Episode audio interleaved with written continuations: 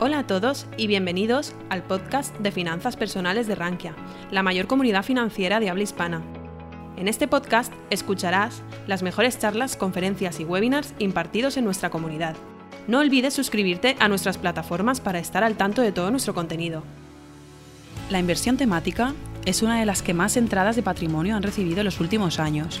Inteligencia artificial, robótica y la vuelta de la carrera espacial son varias de las ideas de inversión en las que nuestro próximo ponente se ha convertido en un referente a nivel mundial.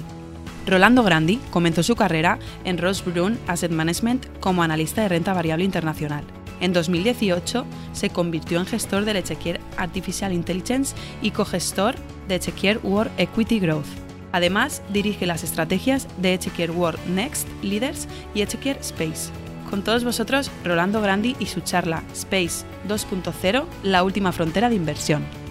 Me llamo Rolando Grandi y soy el gestor del fondo Echiquier Space, la última frontera de las inversiones, que ha sido lanzado hace un par de meses por la financiera del Echiquier con el objetivo de permitiros invertir en la nueva economía espacial que está conociendo en 2021 una fuerte aceleración en su desarrollo.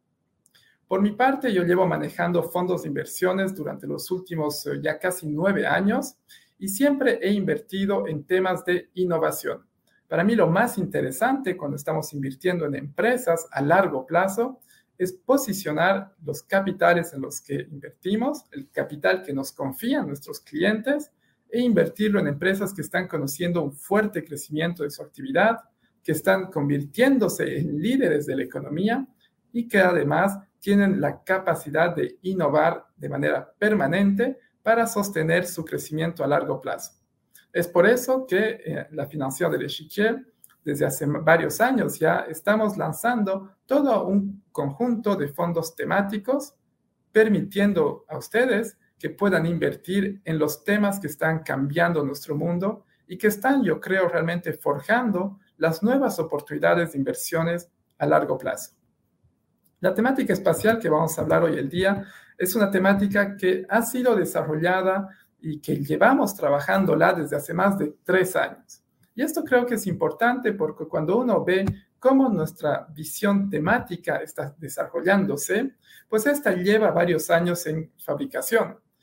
En el 2010, la financiera del Echiquier comenzó a manejar fondos de acciones internacionales, pues, puesto que antes estábamos mayoritariamente posicionados en acciones europeas y 2010 comenzamos a invertir en empresas internacionales con el lanzamiento de nuestro fondo Chiquier World Equity Growth. En el 2013, tres años después, lanzamos un fondo que es bastante único porque no hemos visto fondos similares en el mercado. Es el fondo Chiquier World Next Leaders que invierte en distintos temas. Es un fondo multitemático distintos temas que están realmente posicionándonos para invertir en el futuro. Temas como el cloud, la ciberseguridad, la 5G, la robótica, inteligencia artificial, temas también de salud, si pensamos en diagnósticos, robótica aplicada a la salud, los servicios, nuevas terapias e incluso temas que llamamos más generacionales, es decir, los millennials, la generación Z, la urbanización en los países emergentes e incluso un tema reciente que fue la transición energética. Y lo interesante de este fondo es que se posiciona en empresas de tamaño mediano, es decir, empresas que aún no son los GAFA como Google, Facebook, Amazon, pero que tampoco son empresas chiquititas, son empresas de tamaño intermedio. Y les hablo de este fondo que ya lleva más de siete años de existencia, porque siendo un fondo multitemático, nos permite cada vez de visionar nuevos temas de inversiones, es decir, nuevas temáticas que las vamos trabajando y llega un momento en el que vemos que la temática es suficientemente durable, de largo plazo, estructural, pero que además comporta, yo creo, universo de inversiones suficientemente grande para que podamos crear un fondo dedicado a la temática. Eso fue lo que pasó en el 2018, cuando lanzamos nuestro fondo de inteligencia artificial y nos posicionó a nosotros, la financiera de l'Echiquier, como la primera empresa francesa, la primera gestora francesa en lanzarse y lanzar un fondo de inteligencia artificial. Este es un fondo que ha crecido un montón porque ya capitaliza más de mil millones de euros, apenas tres años y medio desde su lanzamiento, con un rendimiento que es realmente bastante interesante y atractivo. Y lo que pasó es que vimos que en todos los temas que manejábamos en el fondo Next Leaders y en el fondo de inteligencia artificial, pues vimos que estas tecnologías y estos temas comenzaban a aplicarse de manera más y más importante en la temática espacial. Y entonces en el 2018, al mismo tiempo que lanzábamos el Fondo de Inteligencia Artificial, vimos que la temática espacial estaba comenzando a desarrollarse rápidamente y decidimos estudiar este tema, analizarlo y decidir en el 2021 de lanzar un fondo dedicado a esta temática. Un último punto para hablar de nuestro, nuestro rango de fondos temáticos es que no hay más de 30% de valores comunes en los fondos. Es decir, que si uno ya está invertido en Next Leaders o en inteligencia artificial, porque además en España hemos tenido, eh, yo creo, un montón de clientes que nos, que nos eh, aportan y nos apoyan en estos fondos, si deciden de invertir en el fondo Shikia Space, tengan esta seguridad que no va a haber más de 30% de valores comunes entre los fondos. Es decir, son fondos que son realmente complementarios. Ahora, si vemos más allá, en la filosofía de inversión, esto es muy importante y es lo que les decía en, introducción. Somos fondos que además de invertir en estos temas que hemos hablado, como la inteligencia artificial o el espacio, tenemos una característica de gestión bastante clara. Es decir, nos posicionamos en acciones internacionales, no hay fronteras para nuestras inversiones y todas nuestras empresas tienen que estar en fuerte crecimiento, tienen que ser empresas líderes o tener la capacidad de convertirse en los próximos líderes del mercado. Y además tienen que ser fuertemente innovantes, tienen que invertir en RDEI para seguir creciendo cada vez más rápido. Y lo interesante es que vamos a transformar esta visión, esta filosofía, en una cartera de convicción. ¿Qué quiere decir la convicción? Que apenas tenemos 25 a 35 empresas en cartera es decir, bastante concentrados en nuestras mejores ideas para poder capturar la temática de manera mucho más fuerte. Entonces, si ahora vemos eh, un poco cómo se está desarrollando la temática espacial, lo más importante, yo creo, de ver es que estamos yendo de récord en récord. El espacio no es un tema nuevo. En sí ya, ya se, está, se está desarrollando desde hace más de 60 años. Sin embargo, lo interesante es que la temática y la industria espacial está conociendo hoy en día una fuerte aceleración de su desarrollo. Si vemos, por ejemplo, lo que pasó el año pasado. En el 2020, como lo saben, hubo esta crisis sanitaria histórica, muy, muy complicada, muy difícil, pero que ha permitido cambiar de manera muy profunda nuestra economía hacia mayor digitalización. Pero pese a estas complicaciones que hubo en el 2020, con todas las cuarentenas que, que se impusieron en varios países, la temática espacial vio más de 1.200 satélites que fueron lanzados en órbita. Es un récord absoluto, nunca jamás se habían lanzado tantos satélites al espacio y sepan que ya en el 2021 ya hemos lanzado más de 1.200 satélites y deberíamos llegar tal vez a los 1.500, 1.600 a finales de año. O sea, un crecimiento que se mantiene súper elevado. Les decía, no es una industria nueva, ya va más de 60 años que la temática espacial existe y hoy en día, si vemos cuál es el mercado espacial, son más de 400 mil millones de dólares que se generan cada año en este mercado. Es gigantesco y además está en crecimiento bastante fuerte, porque según estudios como el que fue realizado por Bank of America en el 2045, o sea, en un poquito más de 20 años, este mercado va a superar los 2.7 billones de dólares, es decir, un crecimiento espectacular, prácticamente vamos a multiplicar por 7 en los próximos 20 años el mercado espacial y pues es esta oportunidad que estamos persiguiendo. Pero el espacio quiere decir varias cosas. Entonces, lo que les propongo es que estudiemos de dónde venimos, dónde estamos y hacia dónde vamos. porque el espacio, como les decía, no es nuevo. Y por eso nosotros lo hemos llamado el espacio 1.0, puesto que ahora, en el 2021, estamos entrando en el año cero, el primer año del espacio 2.0. Pero este espacio 1.0, ¿qué era y cómo se ha desarrollado? Dijimos que en los años 60 la temática espacial comenzó. El discurso de John F. Kennedy en el 63 realmente fue bastante importante porque mostró que la ambición de Estados Unidos era al final de la decenía, es decir, antes de los años 70, Estados Unidos quería llegar a la Luna y enviar hombres a la Luna, seres humanos a la Luna. Y es lo que hicieron en el 69 con la misión Apolo 11. Lo que vemos entonces es que esta temática espacial comenzó a desarrollarse en un periodo bastante específico de nuestra historia. Es decir, fue cuando Estados Unidos y la Unión Soviética estaban en plena Guerra Fría, en un momento en el que ambas potencias tenían que demostrar su fuerza, tenían que demostrar su capacidad a innovar, a ser más avanzados científicamente. Y además, el espacio podría convertirse en un terreno de conflicto armado en el que obviamente cada potencia tenía que estar presente. Recordemos en el pasado que durante la Primera Guerra Mundial, Segunda Guerra Mundial,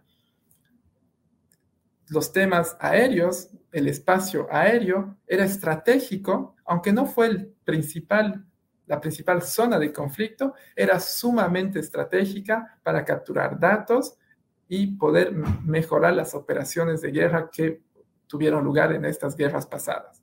Entonces, en el contexto de la Guerra Fría, el espacio era finalmente un triple objetivo, demostración de fuerza, progreso científico y potencialmente un espacio de conflicto militar entre estas potencias. Y no es ni malo ni bueno, es simplemente la forma en la que la temática espacial se desarrolló, porque lo que quiere decir es que las empresas que fueron solicitadas para desarrollar tecnología espacial, pues fueron las empresas militares. Lo que pasó, sin embargo, en estos siguientes 60 años, hasta prácticamente los años 2000, es que este sector se desarrolló lentamente.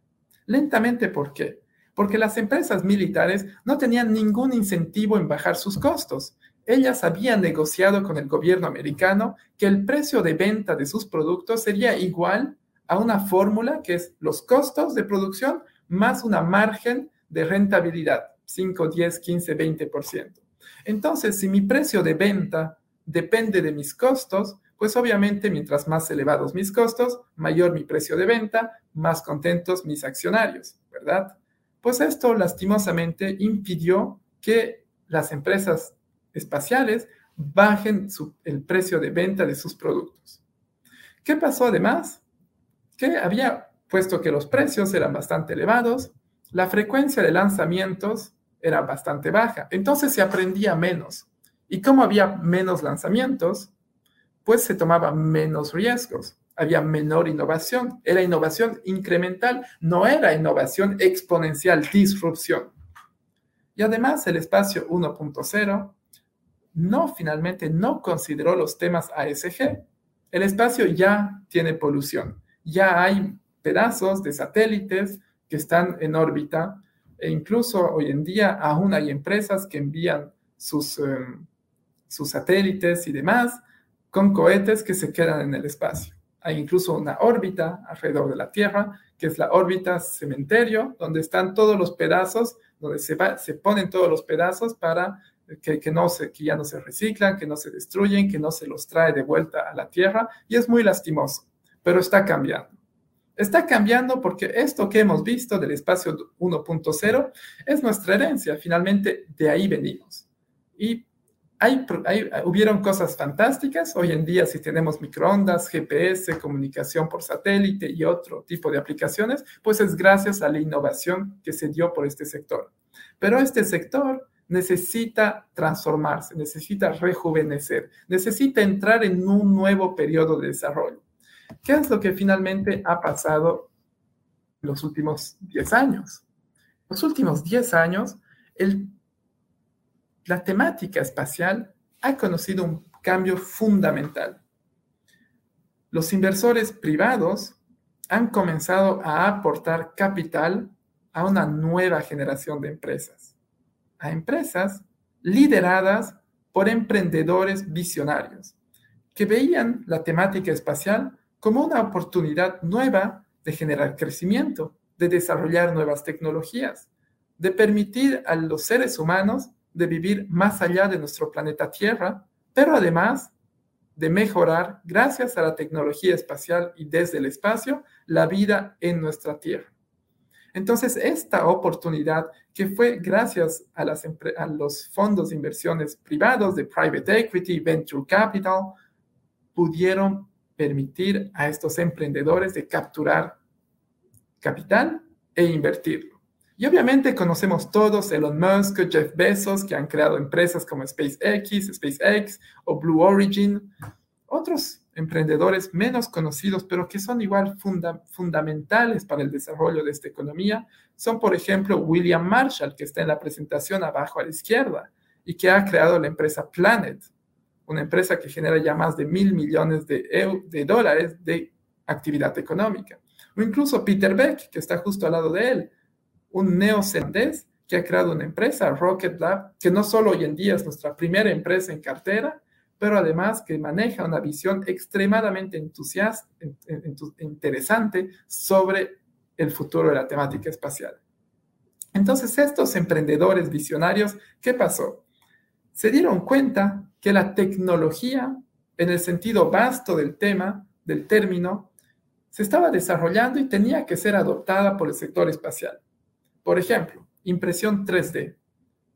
Esta tecnología que se ha desarrollado para industrias automóviles, mecánica y otros, está siendo ahora utilizada para imprimir en 3D los motores e incluso los cohetes que se utilizan para ir al espacio. Y es algo que es sumamente importante porque si uno imprime en 3D, pues baja costos, reduce costos. Después, permite mayor innovación, porque ya no estamos en una producción en la que cualquier cambio en la serie de producción, pues es muy complicado, ¿no? Si uno ve, por ejemplo, los autos, si piensa en Tesla o en, un constructor tradicional como Volkswagen o otros, cuando están construyendo un auto, no pueden cambiar el modelo, porque si cambian un poquito el modelo del auto, pues tienen que pensar otra vez cómo va a ser construido el auto en toda esta serie de, etapas industriales y de producción. Gracias a la impresión 3D ya no hay esta misma lógica, es decir, que simplemente se cambia en el software cómo funciona este, el, el producto, el prototipo y se lo imprime. Y si la segunda vez hay que cambiar un poquito una ala, hay que cambiar un poquito la, dimensión, se lo hace y no cuesta más y se imprime en un, instante. Entonces, esta tecnología, por ejemplo, está permitiendo de revolucionar el sector espacial porque incluso se pueden fabricar ahora motores que no pudiesen ser fabricados con métodos tradicionales. Es decir, solamente gracias a la impresión 3D se puede realizar. Otra innovación mayor es la reutilización de los cohetes. ¿Por qué? Porque finalmente no tiene sentido que uno construya su cohete espacial y se destruya una vez que ha sido utilizado. No sé ustedes, pero yo cuando tomo un avión y llego a destinación, pues no, no, no, no, no entendería por qué el avión luego explotaría porque ya, ya ha sido utilizado, ¿verdad? En ese caso, si así fuese la situación, viajar sería carísimo. Y es lo que pasaba finalmente antes en el espacio 1.0 uno llegaba al, espacio, llegaba a su órbita, el satélite salía contento del cohete y el cohete pues ya no servía, ya no se utilizaba. Pues era un, era un gasto, era una lástima de que se hace así. Pero ahora las nuevas tecnologías permiten traer a estos cohetes de nuevo y reutilizarlos una, dos, tres, diez, veinte veces. El costo de lanzamiento para ingresar, para acceder al espacio, ha sido dividido por 10 en los últimos 20 años y está bajando del 10% anual gracias a la innovación. Y podemos pensar en otras innovaciones como la inteligencia artificial, la robótica, paneles solares, incluso los nanosatélites, que están dando un nuevo dinamismo a la industria espacial 2.0. Y último, el tercer elemento, es todos los temas ASG que ahora sí son considerados por las empresas. Ahora, no les estoy hablando del punto de vista de los inversores. Y nosotros hemos preparado una forma de invertir de manera responsable en el tema espacial. Pero les estoy hablando primero en las empresas. Estos emprendedores, ¿qué piensan del ASG? ¿Cuál es la responsabilidad corporativa de estas empresas? Y lo que hemos visto es que todas las que representan el espacio 2.0 tienen en lo más profundo de su business model una consideración elevada de estos temas. ¿Qué quiere decir? Que basura espacial, pues tienen políticas para no emitir basura, polución espacial. Están progresivamente, a medida que la tecnología se desarrolla, yendo hacia combustibles más limpios. Están además focalizándose en mejorar la vida en tierra, en la tierra desde el espacio, en todo lo que es la fractura numérica, por ejemplo. Países, eh, poblaciones enteras que no tienen acceso a un Internet de calidad. Y cuando hemos visto que el mundo se ha digitalizado, pues se necesita aportar esto. Y estas empresas lo están haciendo a costos que están bajando cada día. Entonces, todo esto nos permite a nosotros de posicionarnos en lo que es una nueva, un nuevo periodo de desarrollo. Porque lo interesante además es ver que el espacio no es un tema de solo cohetes y satélites, es todo un ecosistema. Es todo un ecosistema que nos permite a nosotros de invertir en este tema. Y lo que vemos es que las aplicaciones se van desarrollando progresivamente, ¿verdad? Hemos comenzado con actividades militares y de defensa. Hemos ido luego a análisis, investigación fundamental. Hemos desarrollado tecnologías nuevas. Hemos fabricado los satélites, los cohetes, estamos financiando, estamos asegurando estos, estas actividades y ahora sí estamos entrando en esta nueva era en la que los lanzamientos comerciales, por ejemplo, son cada vez más frecuentes. Ya no solo es la NASA, el gobierno, las agencias espaciales que financian y tienen actividad espacial. Cada vez más empresas de transporte, marítimas, agricultura, todo lo que es industrias, aseguradoras, están o bien lanzando sus propios satélites o bien pagando acceso a satélites de otras empresas. Porque ahora el espacio se ha vuelto una nueva estrategia de desarrollo para todas las empresas en el mundo.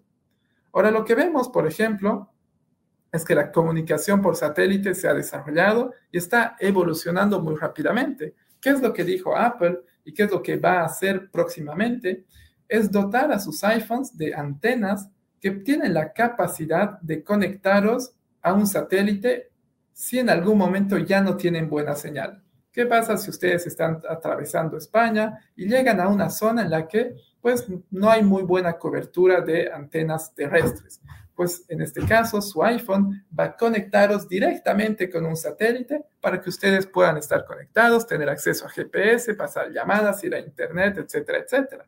Y esto está creando nuevas actividades económicas.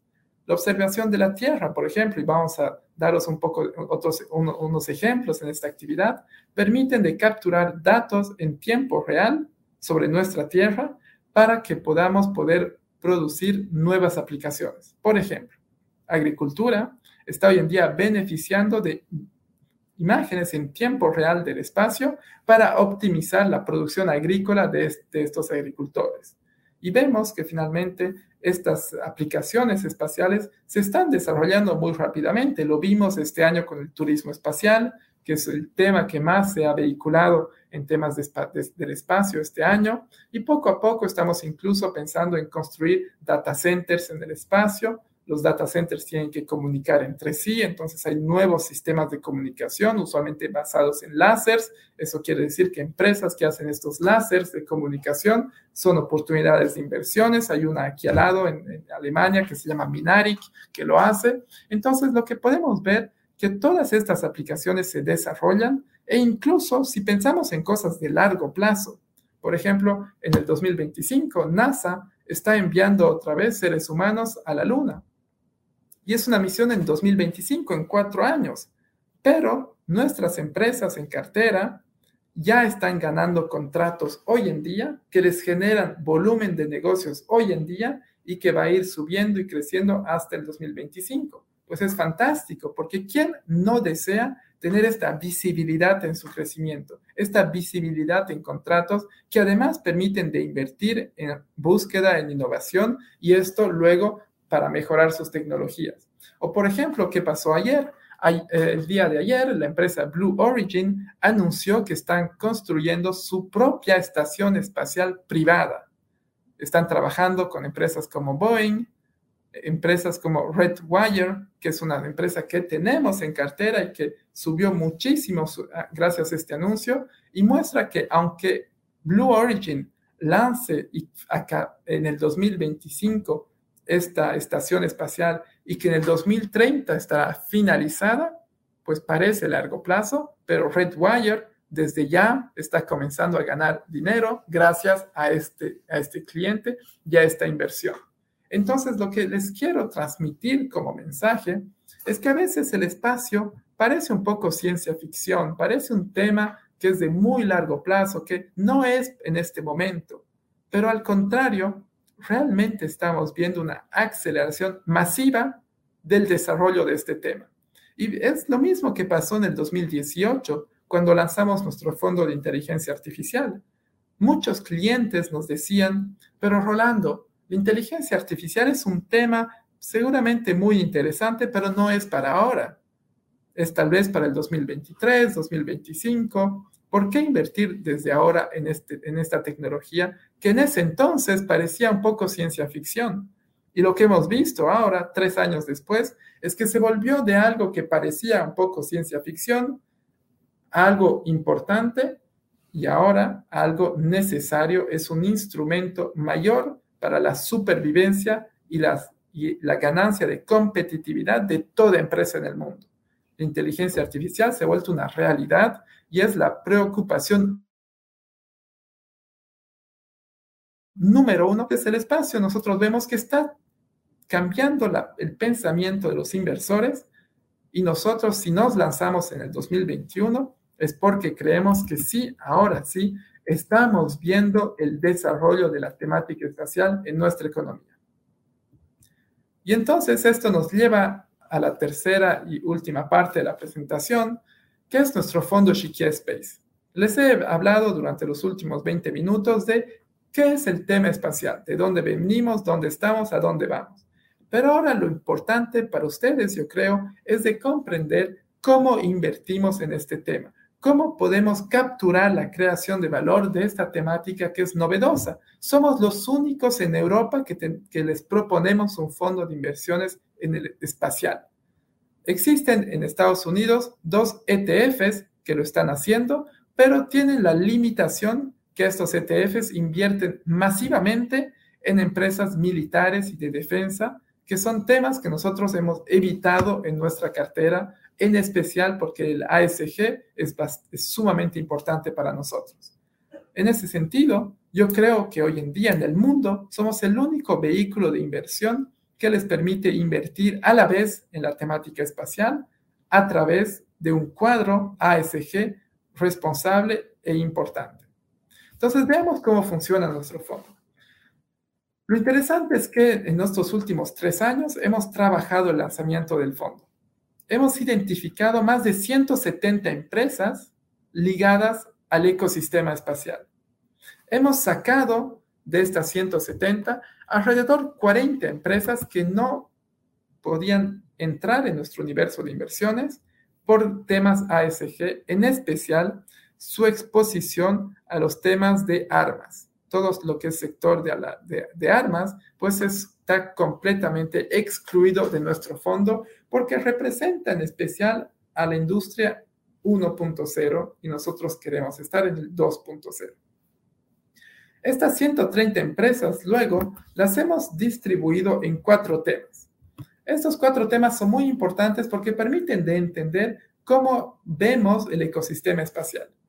Primero hay dos actividades puramente espaciales. La primera que tiene lugar desde el espacio, que está pasando en el espacio. ¿Qué tipos de actividades se están desarrollando en órbita, alrededor de la Tierra o más allá? Por ejemplo, observar el planeta. Hoy en día, la ONU ha determinado que más de la mitad de los indicadores que permiten de analizar el cambio climático son datos que provienen del espacio. Empresas, como Spire, Maxar, Planet, hoy en día cuentan con sus propios satélites para capturar datos desde de la Tierra, desde el espacio, y proveerlos luego a agencias gubernamentales, ONGs, empresas privadas para analizar el cambio climático. Si vemos, por ejemplo, todo lo que es previsión de meteorología, que está mejorando cada vez más, son datos que están siendo capturados hoy en día con nuevas tecnologías satelitales. Si pensamos en agricultura, también. Planet nos explicaba, hace dos semanas estábamos hablando con el fundador y el CEO de Planet, William Marshall, nos explicaba que venían de lanzar su nueva constelación, su nueva generación de satélites, que ya no solo permiten de capturar lindas imágenes desde el espacio, permiten incluso de analizar cambios en bandas de espectro para poder analizar, por ejemplo, la humedad de la tierra, del, terreno agrícola, del campo agrícola. Y lo que permite entonces crear bastantes aplicaciones detrás. Y este es solo un ejemplo, no es solo la, la humedad, hay otros datos más que van más allá de la simple imagen, que ahora sí se pueden capturar desde el espacio. Y si pensamos, por ejemplo, en estas empresas, Spire hoy en día ya tiene más de 110 nanosatélites. Planet ya ha lanzado más de 200 satélites. Y, por ejemplo, Planet hoy en día ya genera más de 100 millones de dólares de volumen de negocios. Entonces, no son startups, pero tampoco son empresas como las Facebook y Google. Están justamente conociendo ese cambio exponencial en su crecimiento. Y es eso que nos interesa. Actividades 100% puras, espaciales, que nos, y empresas además que tienen liquidez, que cotizan en la bolsa y que sobre todo tienen este tríptico de crecimiento, liderazgo, innovación.